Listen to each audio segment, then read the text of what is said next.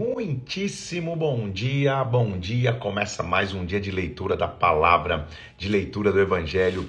Estamos no dia 76, se eu não me engano, é isso? Deixa eu pegar aqui, ó. Dia 76 da leitura das Escrituras, é isso mesmo. Estamos Hoje, finalizando o Antigo Testamento, dia 76 da nossa leitura. Vamos que vamos, vamos mergulhar na presença de Deus, buscar aquilo que Ele tem para nós nessa manhã, que a glória de Deus possa vir sobre nós, que a presença de Deus possa nos conduzir em o nome do Senhor Jesus Cristo. Chegamos no dia 76, dia 76 da nossa leitura. Quero ver quem está firme nesse sábado e para que a gente leia a palavra de Deus e busque ao Senhor. Vamos orar? Vamos pedir que Ele venha sobre nós? Senhor, nós estamos aqui na tua presença, Pai, porque confiamos em Deus, porque sabemos que o Senhor cuida de tudo em nossas vidas e nós te louvamos porque hoje, mais uma vez, Senhor, nós estamos reunidos para ler a Bíblia, para ler a palavra, para aprender através do teu evangelho, Senhor. Meu Deus, vem, abre o nosso entendimento, fala conosco aqui, Senhor, manifesta a tua glória em nós, meu Deus, que em nome de Jesus Cristo nós possamos aprender e receber de Deus, meu Deus, nesse dia que encerra o Antigo Testamento. Senhor, nós te louvamos, te agradecemos agradecemos em o nome do Senhor Jesus Cristo, em nome de Jesus. Amém e amém. Vamos nessa? Vamos mergulhar na presença e na palavra de Deus. Estamos aqui, como você viu, tô, como você pode perceber aqui pelo cenário, estou em missões, estou, estou em viagem, então a internet aquela que você sabe como é nos, em alguns lugares bem difíceis, então estou no 4G aqui, por isso o que, que eu vou fazer? Vou acelerar, vou continuar e, e, e, em nome de Jesus Cristo não vai travar e vai funcionar tudo certo. Se tiver, se, se, se começar travando aí no, no, meio do caminho, fique tranquilo, depois eu vou subir é, a live toda e aí, e aí a gente vai poder acompanhar, mas segura aí, terceira pelo 4G que vai dar tudo certo. Nós vamos então começar na leitura do livro do profeta Zacarias. Zacarias é um profeta que aqui, Zacarias é um profeta que também profetiza no pós-exílio. Depois do cativeiro, então, Zacarias começa a profetizar e ele é um encorajador para que o povo retome é, é, a, a, suas funções pós-exílio, principalmente a reconstrução e a construção que tinha que ser feita, mas principalmente o que Zacarias mostra é, é uma série de visões e ele foi um dos mais messiânicos, não o mais messiânico dos profetas, vendo realmente visões e tendo visões, tendo revelações claras do que seria a obra de Jesus Cristo. Então, Zacarias ele já inicia o seu livro mostrando uma sequência de oito visões. Então, o livro de Zacarias é mais ou menos dividido assim: ó. ele começa com o chamado para o arrependimento. Como todo profeta, dá a instrução e dá a chance uma, e dá ao povo uma chance de se arrepender. Então ele começa trazendo a chance de arrependimento ao povo. Depois dessa chance de arrependimento, ele vai trazer uma sequência de oito visões. Pegue aí papel e caneta para você anotar, quando a gente vê ali, eu vou, eu, eu vou mencioná-las. A primeira visão, ele vai ter uma visão de homens e cavalos. E isso significa a misericórdia de Deus. Depois ele vai ter uma visão de quatro chifres e os seus ferreiros, mostrando o julgamento de Deus. Ele vai ter um, a visão de um homem com um cordel de medir, como se fosse uma trena. Isso vai ser as, a, a, o mensurar da cidade de Deus. Ele vai ter uma visão do sumo sacerdote, e somos sacerdotes sendo purificado por Deus. Ele vai ter a visão do candelabro e um vaso de azeite, mostrando o Espírito de Deus. E ele vai ter a visão de um rolo volante, que é o pronunciamento do juízo e da, e da justiça de Deus. Então, são oito visões. Pega aí para você anotar de novo para a gente entrar, porque, evidente, elas são profundas. Cada, cada visão dessa daria uma live. E a gente está aqui fazendo uma live contando todo o livro de Zacarias, não só as visões, e, e não só Zacarias como Malaquias. Então vou repetir de novo para você. Primeira visão: o homem e, o, e, e, os cavalos entre as murtas, entre as moitas. Que significa o Senhor vai ser misericordioso com Jerusalém. Segunda visão: quatro chifres, chifres e quatro ferreiros. Vamos, vou mostrar que aqueles que dispersaram, aqueles que acabaram com Judá, eles vão ser derrubados. Vai ter a visão de um homem com um cordel de medir. Isso significa Deus vai ser um muro e proteção ao redor de Jerusalém. Ele vai medir e vai reconstruir a cidade de Jerusalém. Depois ele vai ter a visão da purificação de Josué. Josué era o sumo sacerdote, não tem nada a ver com aquele Josué evidente lá do começo da Bíblia. Josué, e isso significa que o renovo do Senhor vem para salvar. Depois ele vai ter a visão de um candelabro de ouro e oliveiras. Isso significa que Deus vai dar forças por Israel através de seu espírito. Depois ele vai ter a visão de um rolo volante, um rolo, um, um, um, um local onde se escrevia. Isso vai mostrar que a desonestidade vai ser amaldiçoada. O rolo é como se fosse a lista de todas as desonestidades. Depois ele vai ter a visão de uma mulher e um efa. É, é, é, efa é como se fosse uma panela. Isso vai mostrar que a impiedade vai ser removida. E por último, ele vai ter uma visão de quatro carros, que é a demonstração dos espíritos celestiais executando julgamento sobre toda a terra. Eu sei que não é fácil, profetas têm visões, são palavras simbólicas, são simbologias. Eu estou te dando o resumo para que você possa entender. E nós vamos entrar então com primeiro ele começando, é, é, pedi, faz, fazendo um pedido de arrependimento. Logo no, em, em, Zacarias, então, capítulo 1, ele diz assim: Olha, o, o Senhor se irou em extremo contra os nossos pais, contra os vossos pais, e dizendo: Assim do Senhor dos Exércitos, voltem-se para mim, diz o Senhor, eu me tornarei para vocês, diz o Senhor dos Exércitos não sejam como vossos pais, que clamavam a quem clamavam os primeiros profetas, dizendo assim do Senhor: Convertei-vos agora dos vossos maus, mas eles não ouviram. Lembre-se que ele está falando para uma geração pós-exílio. Quem seriam os pais dessa geração? Aqueles que os profetas alertaram antes do exílio acontecer, que iria acontecer e eles não lembraram. Ele está dizendo: não sejamos assim. Passaram-se os anos, são 70 anos de cativeiro, nós já voltamos, estamos voltando. Não sejamos como eles, escutemos a voz de Deus.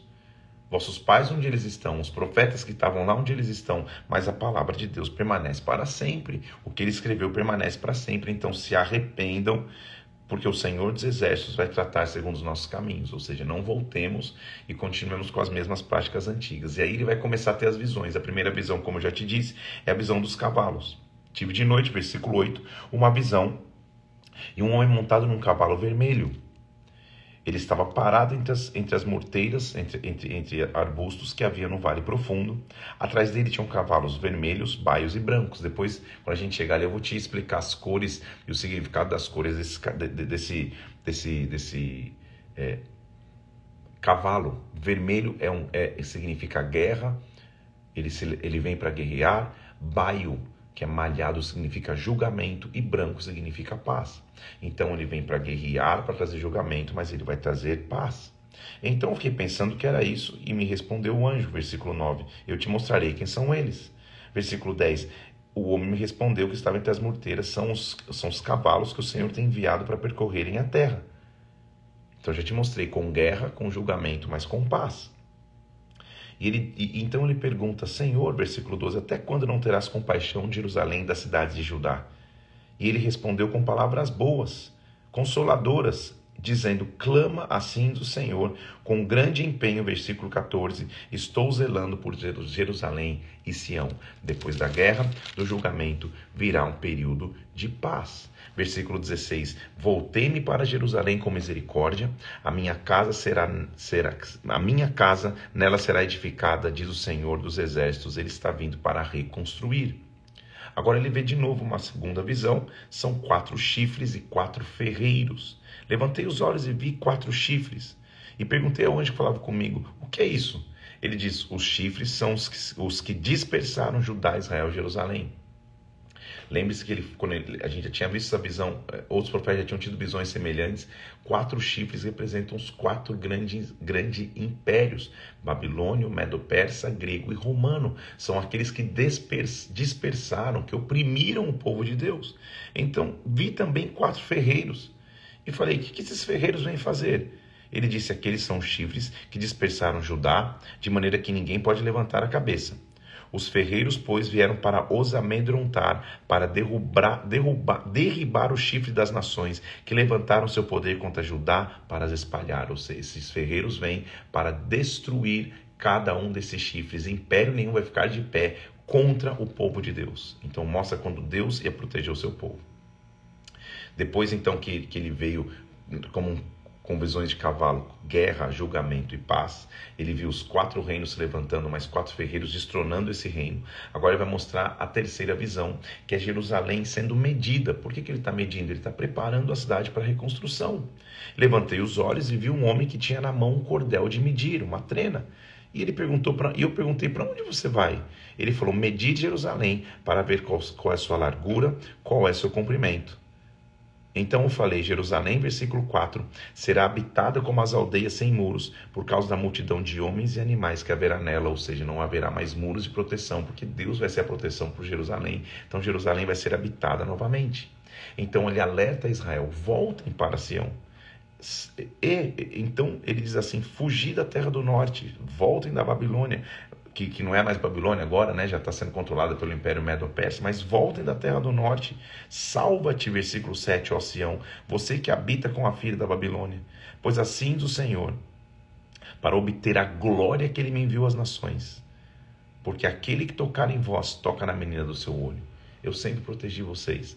Voltem. Vocês estão sendo autorizados para voltar. Versículo 10: Cante e exulto, ó filha de Sião, porque eis que venho e habitarei no meio de ti, diz o Senhor. Perceba que são visões de restauração. Ele está tendo visões de reconstrução. Primeiro ele, ele vem com guerra, julgamento e paz. Depois os quatro reinos são derrubados por quatro chifres e mensageiros enviados por Deus. E agora a cidade está sendo reconstruída. Reconstruir a cidade, vamos restaurar o sacerdócio. Então Deus mostrou o sumo sacerdote Josué. Josué era um companheiro de Zorobabel, que era o governante que veio. Eles, eles eram amigos, vieram juntos reconstruir a cidade. Então ele mostrou o sumo sacerdote Josué mas estava diante dele Satanás tentando lhe opor. O Senhor disse a Satanás: Satanás, o Senhor te repreenda. O Senhor que escolheu Jerusalém te repreende. Não é esse um tição tirado do fogo. Ele não foi marcado pelo fogo, mas ele está vivo. Josué estava trajado de vestes sujas diante do anjo. O, o sacerdócio estava sujo, o sacerdócio estava cansado. Essa é a figura. Então ele me disse: Tira as suas vestes sujas, versículo 4. E Josué disse: Eis que tenho feito que passe de ti a tua iniquidade, e te vestirei de finos trajes. Deus estava colocando uma veste nova para o sacerdócio. Deus estava tirando as roupas sujas, as roupas de dificuldade. Então colocaram sobre ele um turbante limpo na cabeça, colocaram uma, um, um, um, na cabeça um turbante limpo, e o vestiram com trajes próprios, e o anjo do Senhor estava ali, e protestou a Josué, dizendo: dizendo: Assim diz o Senhor, se andares os meus caminhos, observares os meus preceitos, também tu julgarás a minha casa e guardarás os meus atos, e te darei livre acesso entre estes que aqui se encontram. Ele estava restaurando o sacerdote. Ouve, Josué, sumo sacerdote, tu e teus companheiros que se aceitam diante de ti, porque são homens de presságio. Eis que farei vir o meu servo, o renovo. Vocês são um símbolo, isso que ele está dizendo. Vocês são um homem que só são um símbolo, vocês são uma figura do verdadeiro sacerdote que será restaurado. Porque eis aqui a pedra, versículo 9, que coloquei diante de ti, Josué, sobre esta pedra única estão sete olhos eu lavrarei a sua escultura, diz o Senhor dos Exércitos, tirarei a iniquidade da terra num só dia. Que visão messiânica. Eu te disse que é, Zacarias é um profeta dos mais messiânicos que existe. Ele está tendo uma visão dizendo: olha, está aqui. É isso que eu vou fazer num só dia, nesta pedra que eu estou estabelecendo, eu vou tirar a iniquidade da terra. Naquele dia, cada um convidará o seu próximo para debaixo da vide, para debaixo da figueira, isso é expressão de paz. Este sacerdote supremo que vai se levantar como uma pedra de apoio, ele trará paz. Zacarias está tendo uma visão clara do próprio Cristo. Ele tem uma quinta visão, então, e agora ele está vendo o candelabro de ouro e duas oliveiras. Candelabro de ouro significa a presença do Espírito Santo, duas árvores ao lado. Uma representa Zorobabel, outra representa Josué. Então é o Espírito, o Rei e o sacerdote. Os três estão ali nessa figura de reconstrução. A Bíblia diz, nós vamos ler no Novo Testamento, que ele nos fez reino e sacerdócio, rei e sacerdotes. O Espírito Santo tem essa capacidade de unir o reino e o sacerdócio. Naquela época, o rei era um, o governante, o sacerdote era outro. Em Cristo, ele é o nosso sacerdote, ele é o nosso rei, ele é o nosso sumo sacerdote. Através do Espírito, ele une tudo e agora nos faz rei e sacerdote. Esta é a visão que Zacarias está tendo. Às vezes você lê as visões de madrugada e fala, não estou entendendo nada. Eu estou te fazendo um, um, um resumo para que você possa entender. Então lá vem ele assim, ó. É, o que, que você vê, versículo 2 do capítulo 4? Ele falou, ah, eu vejo um candelabro todo de ouro, um vaso de azeite, unção em cima, nas suas sete lâmpadas com sete tubos, ele está vendo um candelabro. Candelabro é, é, é, é a figura daquela, da, daquela menorá que você sabe, que você conhecia, que tinha desde o do, do tabernáculo, eu já te mostrei como, ou como ela era. Então estou vendo o tabernáculo, ele está cheio de azeite. Junto ao tabernáculo tem duas oliveiras, um está à direita, um está à esquerda. Está ali, está ali no meio, e rei sacerdote do lado. Ele olhei e tentava pensar o que é isso, e o anjo falou: Ué, você não sabe o que é isso? Como se dissesse, não é possível que você não sabe. E ele falou: Não, não sei. Ele falou: Esta é a palavra do Senhor a Zorobabel. Preste atenção nesse versículo que é importante, versículo 6. Não por força, nem por poder, mas pelo meu espírito, diz o Senhor dos exércitos. A partir de agora, não é por força, não é por poder, em outras versões, até violência de exército. Não é na conquista mais do braço e da espada, é pelo meu espírito. O, o tempo que eu estou inaugurando é pelo meu espírito. Ele está falando de um povo que lutou muito para conquistar, que, que colocou a mão em espada, que derramou muito sangue para conquistar a terra prometida, para entrar, para ver promessas de Deus, mas na reconstrução, no pós-exílio, ele está dizendo agora não é por força, não é por violência humana, é pelo Espírito. E o Espírito está ali e o reino e o sacerdócio estão unidos. É isso que ele está mostrando. Então, ele olha para o monte, que era um monte de dificuldade. Monte na Bíblia significa dificuldade. E ele diz assim: Ó oh, grande monte, quem és tu, grande monte? Diante de Zorobabel você vai ser como uma campina. É grande, vai se tornar uma campina. Campina é uma planície, um negócio plano. Ele colocará a pedra de remate em meio às aclamações, haja graça e graça por ela. Uma pedra principal, uma pedra fundamental vai ser estabelecida. Lembra que a Bíblia diz que a pedra que os edificadores rejeitaram veio ser a pedra angular, a pedra de esquina, a pedra que é a base da construção? É isso que ele está dizendo. Grande monte, quem é você diante daquele que vai se levantar? Então, novamente, vê a palavra do Senhor dizendo, versículo 8, a, 9, perdão, as mãos de Zorobabel lançaram os fundamentos da casa, elas mesmas acabarão, para que saibas que o Senhor dos Exércitos é quem me enviou a vocês. Ele está falando para aquela geração que havia começado a construir, a oposição tinha sido tão grande que a obra estava parada há 12 anos. A gente viu ontem a Geu é, reincentivando o pessoal a construir, está dizendo a mesma coisa. As mãos de Zorobabel, o governador que veio para reconstruir, esta mão vai terminar, porque não é por força, não é por poder, mas é pelo meu espírito. Todo projeto que você se envolver, todo sonho que você viver, é pelo Espírito de Deus. O Espírito de Deus vai te dar força de conquistar em o nome do Senhor Jesus Cristo. Porque lembra da nossa frase de hoje, não despreze os pequenos começos? A mesma coisa está acontecendo. É um monte de ruína, você vai reconstruir, não é por força, é pelo meu Espírito. E ele diz, versículo 10: Pois quem despreza o dia dos humildes começos, esse se alegrará vendo prumo na mão de Zorobabel. Quem desprezou, olhou para Zorobabel e falou: Você não vai conseguir construir, vai se alegrar quando vê é, é, Zorobabel com o prumo. O que, que é prumo? É, é, o instrumento final da obra de medição. Você coloca ali para ver se está tudo nivelado. Deus está dando graça para Zorobabel reconstruir. Ele estava olhando e falou, mas só me explica uma coisa, quem são essas duas oliveiras, à, direita e à esquerda do candelabro? Eu respondi, são aqueles raminhos de oliveira que estão junto aos tubos de ouro. Então são os dois ungidos que o Senhor colocou sobre a terra na figura de Josué e Zorobabel, o rei e o sacerdote. Ele tem uma quinta visão, ah, perdão, uma sexta visão, que é a visão de um rolo volante, que eu já te disse que, que, que representa o julgamento de Deus sobre Israel, o julgamento de Deus contra os pecados. Então eu vi um rolo volante, voante, perdão. É, é, é, um rolo, como se fosse um papel, um caderno, uma caderneta voando. E perguntou: O que, que é isso? Eu vejo um rolo volante, ele tem nove metros. Ele disse: Esta é a maldição que sai pela face da terra, porque qualquer que furtar será expulso segundo a maldição. Ele estava vindo julgar, ele estava vindo mostrar o julgamento. O erro não seria mais tolerado. Ele tem uma, uma sétima visão, que é a mulher e um Efa. Efa é como se fosse um cesto. A mulher e o Efa mostra que a impiedade, a iniquidade vai ser removida. São visões, né, gente? Não dá para ter. ter, ter é, é, não é um sentido só literal, é uma visão, é um sentido espiritual da coisa. A gente tem que enxergar o profeta assim. Já te falei isso: contexto geográfico, histórico e profético.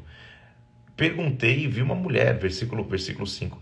É, o anjo falava comigo e me disse: Levanta os olhos e o que, que você vê? Eu perguntei: É um efa que sai, é um cesto, parece que é um cesto que está voando aí. E ele perguntou: Esse cesto segura a iniquidade de toda a terra, então. Eu levantei a tampa de chumbo e uma mulher estava sentada dentro do efa. Olha a visão dele. Dentro do cesto, uma mulher sentada. E ele perguntou, e, e prosseguiu o anjo: Isso é impiedade.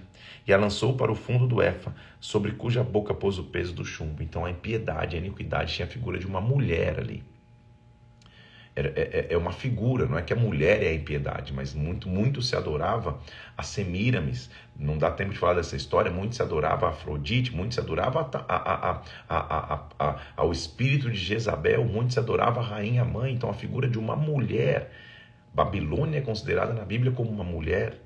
A grande Babilônia, a grande meretriz, é uma mulher. Então tem uma mulher dentro do cesto. E ele coloca uma, uma tampa de chumbo ali nela. Levantei os olhos e saíram duas mulheres. Havia vento em suas asas, eram como de cegonha, levaram um F entre a terra e o céu, ou seja, saíram para levar para longe a impiedade. E responderam-me. Então perguntei ao anjo: O que, que é isso? Para onde levaram um cesto? Ele me respondeu, versículo 11: Para edificarem aquela mulher uma casa na terra de Sinar, isso é Babilônia.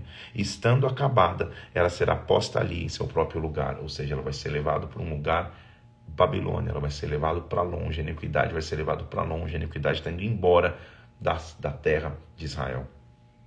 A última, oitava visão de, de, de Zacarias é a visão de quatro carros. Carros com cavalos. Ele já tinha começado tendo uma visão de cavalo, agora ele de novo vai ter uma visão de cavalos. E ele está dizendo: Levantei os olhos e vi quatro carros saíam dentre dois montes, e estes montes eram de bronze. Mais uma vez, são dois montes, figura de, de, de coisas sólidas, reino sacerdócio. De lá do meio do reino e sacerdócio saem carros, os, os, montes eram firmes. No primeiro carro estavam cavalos vermelhos. Lembre-se comigo que vermelho é a cor que significa guerra. Guerra iria acontecer. No segundo, preto.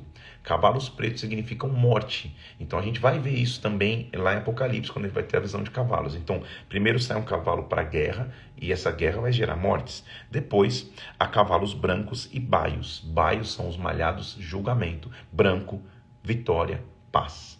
Então ele sai para guerrear, morte e julgamento vai acontecer, mas a vitória e a paz serão estabelecidos. É isso que ele está mostrando. Ele tentou entender o que era e ele, me, e ele me respondeu, versículo 5: são os quatro ventos do céu saem de onde estavam perante o Senhor de toda a terra. Os cavalos pretos saem para a terra do norte, e os brancos após eles, os baios para a terra do sul, os cavalos fortes forcejando, o Senhor lhe disse: Ide, percorrei toda a terra, e percorriam toda a terra. Momento de guerra, mortes, julgamento, mas vitória e paz. É isso que Deus faz quando percorre toda a terra. Ele julga, mas sempre o final é redenção. Por último, então, ele, o, o, o, que termina as suas visões é a coroação de Josué, ou seja, é o renovo do sacerdócio. Lembre que Josué, a Bíblia mesmo está mostrando, Zacarias mesmo disse, é um presságio. Você só está sendo a figura do sacerdote supremo que vai vir e vai ser estabelecido como um, um, um, uma, uma, uma pedra que as pessoas vão edificar em cima. Então ele está vendo agora o renovo vindo sobre o sacerdócio, o renovo vindo sobre Josué. A palavra do Senhor para mim dizendo: recebe dos que foram levados cativos. Recebe, ele está dormindo alguns. Eudai de Tobias, Gedaías, vem tu no dia, entra na casa de Josias, filho de Sofonias, para qual vier da Babilônia, deu uma ordem, reúne o pessoal ali, recebe prata, ouro, faz coroas para colocar na cabeça de Josué, o sumo sacerdote. Então pega, alguns estão com algum recurso, pega esses recursos, estabelece coroa, porque o sacerdote vai ser coroado de novo. E, e diz, versículo 12: Assim diz o Senhor: Eis que o homem cujo nome é renovo, ele brotará do seu lugar e edificará o templo do Senhor. Ele está falando de uma edificação, edificação do templo daquela geração, mas também ele está falando de um sacerdote que viria para edificar o verdadeiro templo. Este mesmo versículo 13, ele mesmo edificará o templo do Senhor, será revestido de glória, assentar-se-á no seu trono e dominará, e será o sacerdote no seu trono, reinará perfeita união entre ambos ofícios. Olha como eu estou dizendo que Zacarias é um profeta messiânico. Esse sacerdote que vem, ele vai representar a união entre os dois ofícios, o reino e o sacerdócio.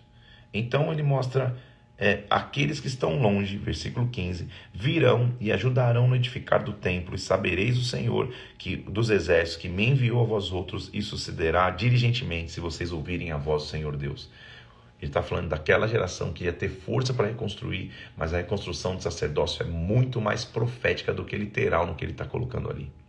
Aí ele continua, mostrando um jejum que não agrada a Deus, que não adianta ter mais uma fé automática, ou uma religiosidade que é automática, que é protocolar, que é somente formal. Ele vem dizendo assim: olha, é, quando nós, no quarto ano do rei Dário, chegaram homens para mim, dizendo assim, versículo 3: Perguntaram os sacerdotes aos que estavam na casa do Senhor dos Exércitos e aos profetas: Continuaremos nós a chorar com jejum no quinto mês, como temos feito por anos? Desde segundo a Reis 25, o povo chorava no quinto mês pelo templo que havia sido destruído. E eles chegam para o profeta e falam assim: a gente vai continuar com essa mesma prática de no, de, de no quinto mês chorar e jejuar, ou seja, por aquilo que foi? E ele fala: não, fala ao povo dessa terra. Quando jejuastes, versículo 5, e pranteastes no quinto e no sétimo mês, durante 70 anos, acaso foi para mim que vocês jejuaram? Foi para mim ou foi mais pela dor de vocês? Então, o teu jejum diz respeito ao que você perdeu no passado ou você jejuando porque tem aliança comigo? Isso que ele está falando para o povo ali naquela geração. Quando vocês comem e bebem, não é para vocês que vocês comem e bebem? Não ouviram vós as palavras do Senhor pelo ministério dos profetas? que nos precederam que Jerusalém estava habitada e em paz. Então veio a palavra do Senhor dizendo: Olha, executai juízo, mostre bondade e misericórdia para cada um com seu irmão. Esse é o verdadeiro jejum, ou seja, não oprima a viúva, versículo 10, nem o órfão, nem o estrangeiro, nem o pobre. Mas naquela época eles não quiseram atender e rebeldes deram as costas e ensurdeceram os ouvidos. Então, calma aí, visto que eu clamei e não me ouviram, eles também clamaram nos ouvidos o Senhor. Espalhei como turbilhão em todas as nações. Ou seja, não adianta vocês ficarem chorando o que aconteceu, porque existe uma causa do que aconteceu. O que, que ele estava mudando então? Não adianta mais lamentar o que foi, existe um futuro pela frente. Quando o povo fala, a gente continua jejuando e chorando aí, lembrando do que a gente perdeu. Não, não, não, não. Sião vai ser restaurada. Versículo capítulo 8. Então vem a minha palavra do Senhor e disse: Assim do Senhor dos Exércitos, tenho grande zelo de Sião, com grande indignação tenho zelo por ela. Voltarei para Sião, habitarei no meio de Jerusalém. Jerusalém será chamada cidade fiel, e o monte do Senhor dos Exércitos será um monte santo haverá um renovo. Nas praças de Jerusalém, versículo 4, vão sentar os velhos e as velhas, levantarão cada um a sua mão no seu arrimo por causa da sua muita idade. A velhice vai ser com, com saúde, com tranquilidade nas praças de Jerusalém. As praças da cidade se encherão de meninos e meninas que nelas brincarão, ou seja, a vida vai voltar. Os idosos, as crianças brincando, a vida vai voltar. Assim do Senhor dos Exércitos, versículo 7. Eis que, a salva, que salvarei o meu povo, tirando da terra do Oriente, da terra do Ocidente eu os trarei, habitarão em Jerusalém, eles serão meu povo, eu serei o seu Deus, em verdade e justiça. Faz só uma coisa, recebe força. Sejam fortes, versículo 9, a mão de todos vocês que nesses dias escutam essas palavras da boca dos profetas, nos dias em que foram postos os fundamentos da casa do Senhor, para que o templo fosse edificado, ou seja, reconstrua. Ganhe força para reconstruir. Peça força para que a construção aconteça. Vocês estão voltando, a luta está grande, mas reconstruam, porque Deus é um Deus de reconstrução. Ele continua dizendo: Porque, versículo 12: haverá sementeira de paz, a vide dará o seu fruto, a terra sua novidade, o céu do seu orvalho, e farei que o, que o resto do povo herde tudo isso. Ele vai reconstruir ele vai reconstruir. Olha o versículo 23. Assim do Senhor dos Exércitos, naquele dia sucederão que pegarão dez homens de todas as línguas e nações, pegarão na orla da veste de um judeu e dirão: Iremos convosco, porque temos ouvido, Deus está convosco. Ele é muito profético, né? ele é muito messiânico. Vai haver um dia que vão pegar na orla das vestes de um judeu, dizendo: Você é a salvação, você é a resposta. Você não lembra que uma mulher com fluxo de sangue rasteja e toca na orla dos mantos dele, dizendo: Olha, eu preciso de você? É uma figura do que Zacarias está dizendo. Vão tocar na orla dele porque ele é tão grande, ele é tão sobrenatural que o homem consegue acessar só a orla. A orla é a parte que bate na, na canela ali da veste, gente. Então vai tocar só ali na parte de baixo porque ele é grande. Agora ele para de ter as visões e para de mostrar a restauração, e a partir do capítulo 9 ele vai tomar um, um, um rumo é, apocalíptico, escatológico. De novo, tendo visões sobre, sobre o que viria em Sião. Então, anunciada, pronunciada, a sentença pronunciada pelo Senhor, que é contra a terra de Adraque, que repousa sobre Damasco, a Síria, porque o Senhor põe os olhos sobre os homens, sobre todas as tribos de Israel. O Senhor sempre continua tudo, cuidando de tudo. Versículo 8: Acampar-me ao redor da minha casa para defendê-la contra as forças militantes. E olha o que ele diz, versículo 9: Alegra-te muito, ó filha de Sião, exulta, filha de Jerusalém, porque eis que vem o teu rei, justo, salvador, humilde, montado em um jumento, num jumentinho, cria de jumenta. Calma aí, gente. Amanhã eu vou pregar na Bola de Neve de Brasília e esse é um dos meus textos base para pregação. Então não vou muito fundo ali não, mas se quer saber mais, você vai assistir a, a pregação ao vivo amanhã no YouTube ou depois então vai assistir que vai ficar durante a semana ali. Mas como que Zacarias pode estar vendo um rei que vem montado num jumento? Ele está sendo muito messiânico. Este rei ele anunciará, versículo 10, paz nas nações. O seu domínio se estenderá de mar a mar, desde o Eufrates até as extremidades da terra. Então faz o seguinte: volte à fortaleza, volte ao seu lugar refúgio, versículo 12, prisioneiros da esperança, que perderam a esperança, porque hoje eu vos anuncio, vos restituirei em dobro. O Senhor, versículo 16, naquele dia o salvará como ao rebanho do seu povo, porque eles são pedras de uma coroa e resplandecem na terra dele.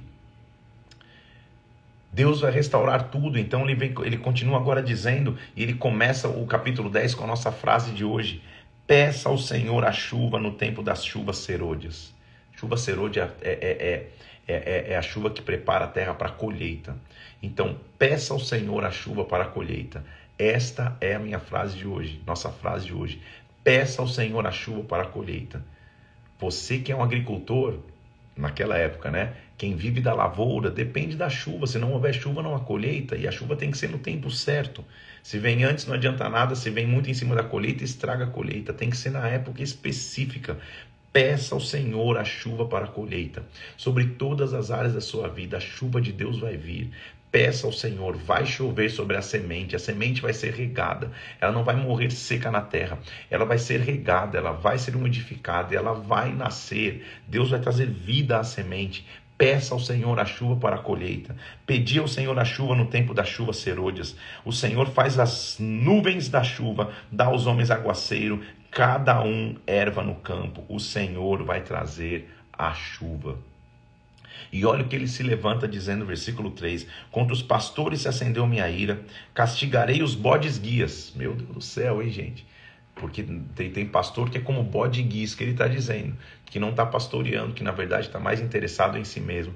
Peça ao Senhor, eu vou, eu, eu, eu, é, esses homens são como, os, como bodes guias, ele está dizendo, mas o Senhor dos Exércitos tomará o seu cuidado, o seu rebanho, a casa de Judá, ele fará desta casa o seu cavalo na glória da batalha. O Senhor vai cuidar de tudo, o Senhor vai julgar os bodes guias. De Judá, Olha as visões messiânicas que ele está vendo. Versículo 4: Sairá a pedra angular, a estaca da tenda, o arco de guerra, dele sairão todos os chefes juntos. Vem alguém que é como uma pedra angular, que é o capitão do exército, que é o capitão da guerra. Esse é o nosso Senhor. Ele está tendo mais uma visão messiânica. Ele está dizendo Versículo 4 do, do capítulo 11: Apacenta as ovelhas destinadas para matança. Tem ovelhas que estão indo para morrer, apacenta elas. Aqueles que compram matam as ovelhas, não são punidos. Os que vendem dizem: Louvado seja o Senhor, estou rico. Os seus pastores não se compadecem dela, ou seja, as ovelhas estão desprezadas. Apacenta essas ovelhas destinadas para matança. Versículo 7: As pobres ovelhas do rebanho, tomei para mim duas varas uma eu chamei graça, outra união e apacentei as ovelhas. Lembra que o Salmo 23 diz que a tua vara e o teu cajado me consolam? São duas varas. Uma se chama graça, um favor que eu não mereço. Outra se chama união, vem para perto de mim. Isso que esse pastor vai fazer. Porque houve um tempo de distanciamento do povo de Deus, da aliança que eles tinham com Deus. Então, nesse período, versículo 10, eu tomei a vara chamada graça e quebrei e anulei minha aliança. Naquele dia foi anulada a aliança, versículo 11, porque eles não me reconheceram a palavra do Senhor. Também pesaram, pois, o meu salário, versículo 12. Se vos parece bem, me dá o salário, disseram. E me pesaram e era um salário de 30 moedas de prata, ou seja, o povo se vendeu. 30 moedas de prata, não preciso nem dizer quem seria vendido lá na frente por 30 moedas de prata, mais uma visão messiânica. 30 moedas de prata, de acordo com Êxodo capítulo 21, versículo 32, era a moeda que se pagava por um escravo, era o preço de um escravo. Então, quando Judas lá na frente vende Jesus por 30 moedas de 30 ciclos de prata, 30 moedas de prata, é como se Jesus estivesse dizendo: Eu sou um escravo, eu sou um servo, eu vim para servir. É isso que ele está dizendo, por isso que ele está dizendo que maior é o que serve. A Bíblia é cheia de simbologias, analogias e segredos escondidos de, de, de, de, de atos que Jesus fez para mostrar sua grandeza e sua missão. Então ele está dizendo: houve um tempo que a vara se quebrou. Todos se tornaram escravos, porque há pastores insensatos, ou seja, o povo deixou de ser cuidado. Versículo 17. Olha que peso que, e, e, que responsa sobre nós, pastores, hein? Pastores estão me assistindo aí. Ai do pastor inútil que abandona o rebanho. A espada lhe cairá sobre o braço, sobre o olho direito, e ele será completamente, seu braço se secará e o olho direito se escurecerá. Braço direito, olho direito é a expressão de mão que comanda e olho que enxerga, que tem visão. O pastor que abandona o rebanho, ele perde o comando e autoridade, ele deixa de ter visão. Nessa época ele está dizendo dos pastores que não se preocupavam com o seu rebanho natural. Ele está falando, vai se levantar um pastor, uma salvação que vem de Jerusalém. Então, essa foi a sentença que ele fala em Jerusalém, versículo 2 do capítulo 12: Farei de Jerusalém um cálice de tontear para todos os povos em redor. Ou seja, Jerusalém vai tomar comando de novo. Naquele dia, farei de Jerusalém uma pedra pesada para todos os povos, o poder, a força sendo restaurada a Jerusalém. Os chefes de Judá pensarão, versículo 5: Os habitantes de Jerusalém têm a força do Senhor dos exércitos. Naquele dia eu porei os chefes de Judá como um braseiro ardente debaixo da lenha, com uma tocha entre a palha. O Senhor salvará primeiramente as tendas de Judá, versículo 7, para que a glória da casa de Davi e a glória dos habitantes de Jerusalém não sejam exaltadas acima de, acima de Judá. E sobre a casa de Davi, versículo 10, sobre os habitantes de Jerusalém, derramarei o espírito da graça, de súplicas. Olharão para aqueles que traspassaram. Meu Deus do céu, gente. Você já viu que ele não está mais no presente, né? Eu vou trazer graça e eles vão olhar para aqueles que eles traspassaram, para aqueles que eles crucificaram. Vão plantear como quem planteia pelo unigênito. Chorarão como se chora amargamente pelo primogênito. Será dia de grande pranto em Jerusalém. A terra planteará, cada família parte, mostrando sacrifício, mas naquele dia, versículo 1 do capítulo 13, haverá uma fonte aberta para a casa de Davi, para os habitantes de Jerusalém, para remover o pecado e a impureza. Que maravilha ver o sacrifício que Jesus Cristo ia fazer. Havia pastores maus, mas há um pastor bom. Desperta, ó espada, versículo 7, contra o meu pastor, contra o homem, que é meu companheiro, diz o Senhor. Porque quando se fere o pastor, as ovelhas ficam dispersas, mas eu volverei a mão para os pequeninos. Em toda a terra, dois terços delas serão eliminados e vão perecer, mas a terceira parte restará nela. Haverá um remanescente. Na guerra final haverá um remanescente. Farei passar a terceira parte pelo fogo, vou purificar como se purifica a prata, e o meu povo dirá: O Senhor é o meu Deus. O Senhor é o meu Deus. Quando o pastor se fere, as ovelhas se dispersam, mas Deus preserva os remanescentes. É isso que acontece. Jesus vai, inclusive, lembrar disso. Em Mateus 26, ele vai citar esse trecho de Zacarias. Então, ele termina mostrando o que vai acontecer sobre Jerusalém e os seus opressores. Capítulo 14, ele diz: Eis que vem o dia do Senhor, em que os teus despojos se repartirão no meio de ti o resultado da guerra será repartido. Neste dia do Senhor, eu ajuntarei todas as nações para a peleja contra Jerusalém. Já está tendo a visão da batalha final. A cidade será tomada, as casas saqueadas, as mulheres forçadas, sairá para o cativeiro, e o restante do povo não será expulso da cidade. Vai ter um remanescente. Lembra que ele é um profeta pós-exílico. O exílio já aconteceu, então não está falando de um cativeiro daquela época, não. Então, versículo 3: sairá o Senhor, pelejará contra essas nações, como pelejou no dia da batalha Naquele dia estarão seus pés sobre o Monte das Oliveiras, que está de frente de Jerusalém para o oriente, e o Monte das Oliveiras será fendido pelo meio. De novo, visões apocalípticas. A gente vai chegar em Apocalipse. Em Apocalipse. Mas, versículo 7. Será um dia singular, conhecido do Senhor, não será nem dia nem noite, mas haverá luz à tarde. E versículo 9 diz: O Senhor será rei sobre toda a terra. Naquele dia, um só será o Senhor, um só será o seu nome. Habitarão nela e já não haverá maldição, e Jerusalém habitará segura. Todos os que, que restarem de todas as nações Versículo 16: Que vierem contra Jerusalém, subirão de ano em ano para adorar o Rei, o Senhor dos Exércitos, para celebrar a festa dos tabernáculos. O povo vai se unir de novo em Jerusalém para adorar. Naquele dia será gravado nas campainhas dos cavalos, ou seja, no que os cavalos carregam, santo ao Senhor, e as panelas da casa do Senhor serão como bacias diante do altar. Deus vai restaurar a santidade e a pureza. Naquele dia, já não haverá mercador na casa do Senhor dos exércitos. Zacarias tem muitas visões profundas e termina sua visão mostrando que um bom pastor vai se levantar e quando ele se levantar, as ovelhas que estavam dispersas vão se reunir novamente e Deus trará a restauração. No final da história, Deus restaura o que estava perdido. É assim que ele enxerga a redenção e a restauração de Deus. Que profeta profundo e soberano, que profeta é, é, é, que nos dá uma autoridade, que é a nossa frase de hoje. Peça ao Senhor a chuva para a colheita. Em todas as áreas da sua vida, o Senhor é que dá a chuva e Ele vai dar a chuva para que você possa colher. Nosso último livro, meu Deus do céu, dá até uma emoção. Nosso último livro do Antigo Testamento é o livro do profeta Malaquias, mais um profeta pós-exílio. Malaquias significa o mensageiro, aquele que traz uma mensagem. Ele fecha então um período de aproximadamente mil anos, onde muitos homens que foram divinamente inspirados por Deus trouxeram profecias. Muitos alertando pelo cativeiro, todos mostrando um caminho de redenção, e assim termina Zacarias, eh, Zacarias não, Malaquias, o Antigo Testamento. Ele não está ali por acaso. Ele salienta o amor de Deus que não muda pelo seu povo, porque a sua misericórdia dura para sempre. Ele mostra que há um desdém do povo, mas há aliança de Deus com o seu povo.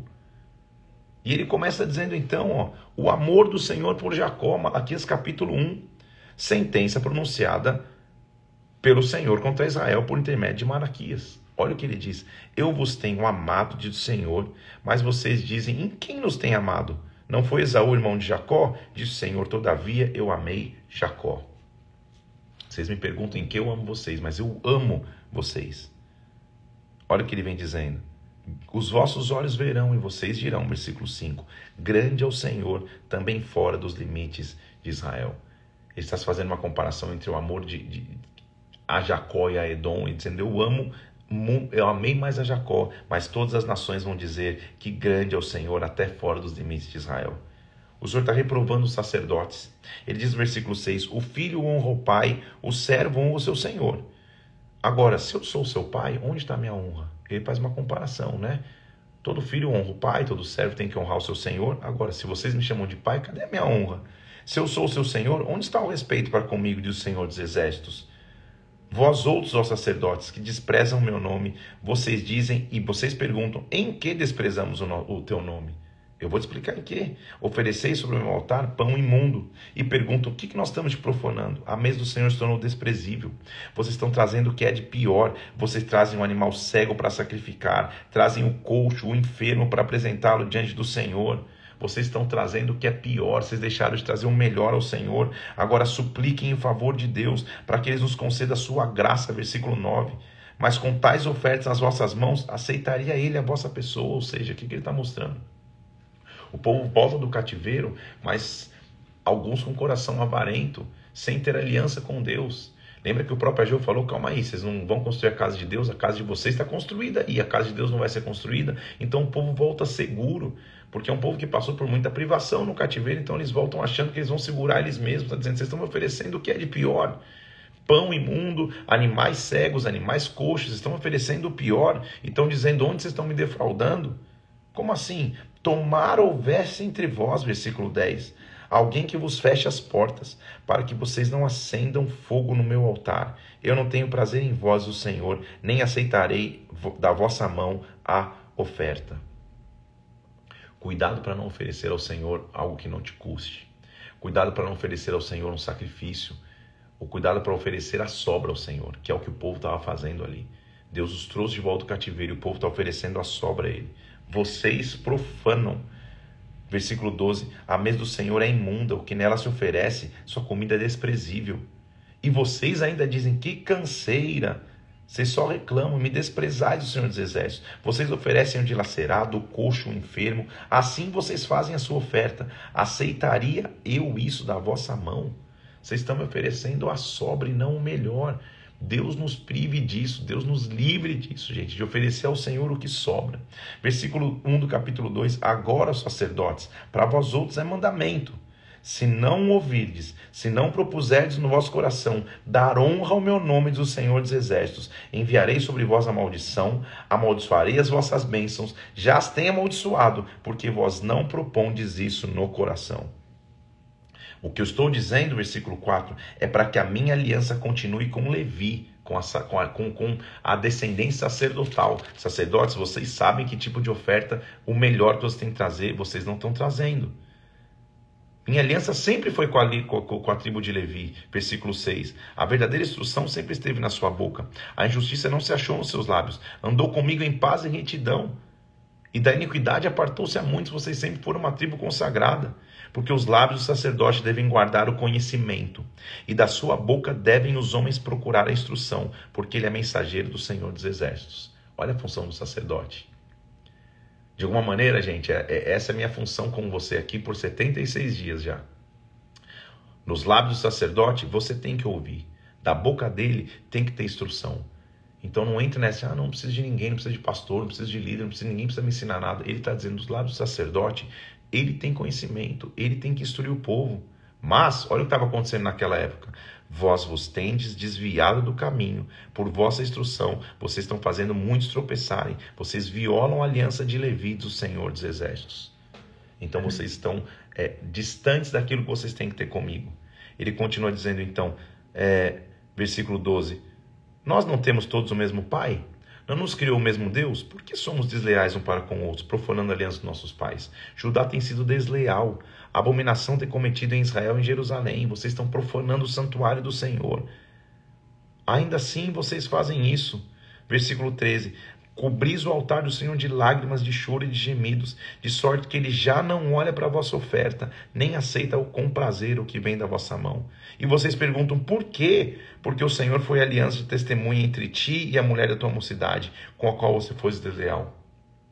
Ele está mostrando vocês estão adulterando contra as coisas, vocês estão buscando outras prioridades, vocês não estão oferecendo a Deus o melhor. Ele sempre cuidou de vocês. Agora, vem uma vinda do Senhor, ele está vindo aí. Eis, versículo 1 do capítulo 3: Eu vos envio meu mensageiro.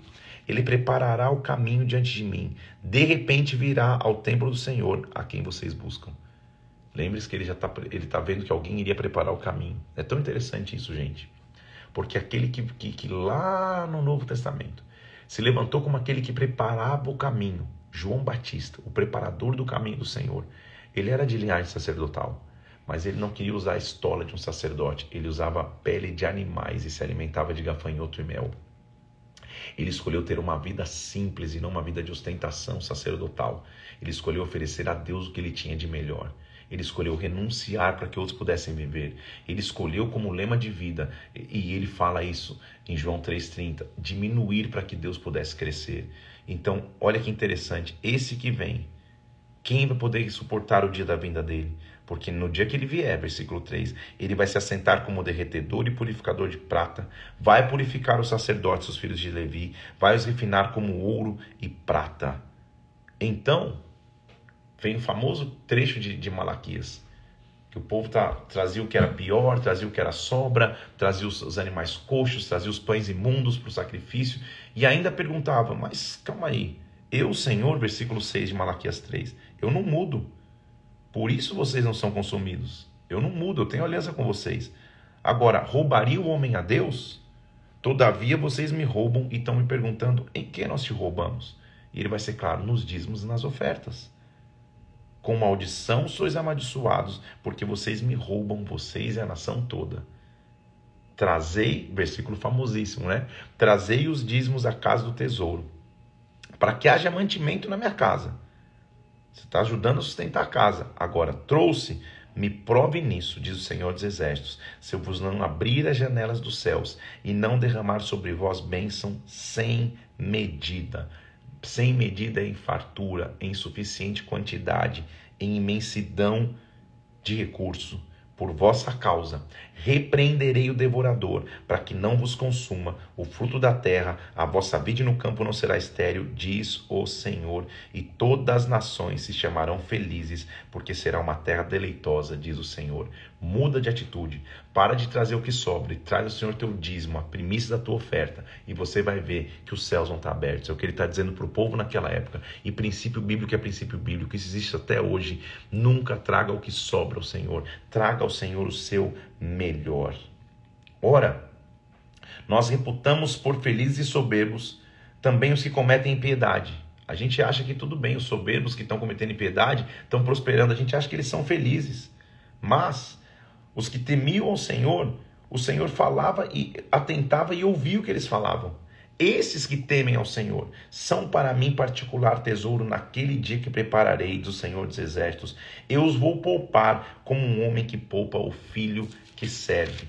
Naquele dia vocês verão a diferença entre o justo e o perverso, entre o que serve e o que não serve a Deus. Malaquias 3,18. Há uma diferença. Está olhando o perverso na impunidade dele, achando que ele é feliz? Naquele dia você vai ver que há uma diferença entre quem serve e quem não serve a Deus. Último capítulo do Antigo Testamento. O sol da justiça e aquele que vai preparar o caminho. Eis que vem o dia e arde como fornalha. Que todos os soberbos, os que cometem perversidade, serão como o restolho. O dia vem e os abrasará. Diz o Senhor dos Exércitos: não deixará nem raiz nem ramo, ele vai acabar com a perversidade. Mas para vocês, enquanto ele está julgando o perverso, para vocês que temem o meu nome, nascerá o sol da justiça. Trazendo salvação nas suas asas, vocês vão saltar como bezerros soltos numa estrebaria. Meu Deus do céu, gente, por que, que é tocante demais? Malaquias está terminando o Antigo Testamento, dizendo: a terra vai estar em corrupção, mas para vocês que creem no meu nome, um sol vai nascer os animais vão saltar na estrebaria. Meu Deus do céu, Malaquias. Como você está vendo isso? Como você sabe que numa estrebaria ele vai nascer? Vocês estão entendendo, gente? É muito forte. O sol da justiça vai vir. Lembrem-se. Lembrem-se da lei de Moisés. Lembre-se que eu prescrevi. Eu vos enviarei o profeta Elias antes que venha o grande e terrível dia do Senhor. Eu vou restaurar o profético. Eu vou, eu vou mandar alguém que vai preparar o caminho. E ele converterá o coração dos pais aos filhos, o coração dos filhos aos pais, para que eu não fira a terra com maldição. Ele está terminando o Antigo Testamento mostrando: está vindo alguém que acabará com a maldição. Quando ele vier, os animais vão saltar de alegria na estrebaria, porque o sol da justiça vai se levantar. E quando o sol da justiça se levanta, ele transforma e converte coração de pais a filhos, de filhos ao pai. Ele virá de forma sobrenatural. O Antigo Testamento termina com uma promessa. O Antigo Testamento termina com esse profeta enxergando que ele virá, ele não tardará. Meu irmão e minha irmã, nós estamos aqui há 76 dias lendo a palavra de Deus. E hoje nós concluímos o Antigo Testamento. Hoje nós entregamos a Deus o Antigo Testamento, mostrando, Senhor, sol da justiça, como é bom saber que o povo viveria uma promessa. Peça ao Senhor a chuva para a colheita, porque Ele vai derramar chuva sobre a tua vida. O sol da justiça vai se levantar sobre ti. A glória de Deus vai se levantar sobre a tua vida. Concluímos assim o Antigo Testamento e estamos preparados agora para, na segunda-feira, iniciarmos o Novo Testamento. Se prepare porque são os últimos dias, a reta final da leitura. Olha lá, terminamos hoje. Olha, olha como já está meu, meu esquema de leitura, de ida e vinda de viagem, de abre a Bíblia no avião, de abre a Bíblia em sala de embarque, mas tá tudo certo. Olha lá, ó. estamos chegando na coluna final. Vamos começar na segunda-feira o Novo Testamento.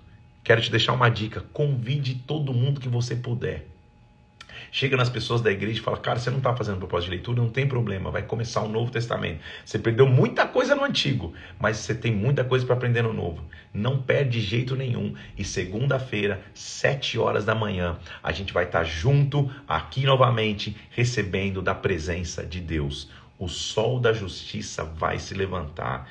O Antigo Testamento termina com uma promessa dizendo: não olha para trás, olha para frente.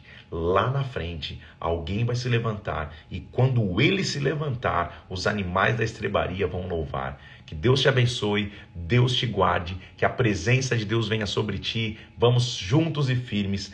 Peça ao Senhor a chuva para a colheita. Vai chover sobre a tua vida. Olhe com esperança, olhe para frente. Deus te abençoe. Até segunda-feira, às sete horas da manhã. Fiquem na paz de Cristo. A gente se vê. O sol da justiça vai se levantar. O Novo Testamento começa na segunda-feira. Deus te abençoe. Até segunda-feira, então. Um bom domingo, um bom sábado para você. Deus te abençoe em nome de Jesus.